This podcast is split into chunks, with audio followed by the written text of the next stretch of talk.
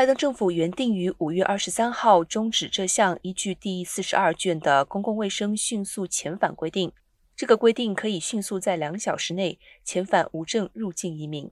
但是，拜登政府的这个决定却遭到了民主党和共和党的一致批评。路易斯安那州西区联邦地方法院法官萨默海斯表示，他同意批准一项限制令，以维持美国法典第四十二卷继续生效，暂时阻止拜登政府要在五月二十三号终止前特朗普政府在美墨边境实施的疫情限制令。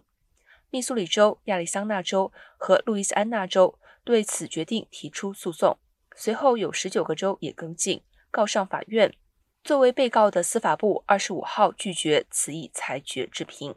下次的听证定在了五月十三号。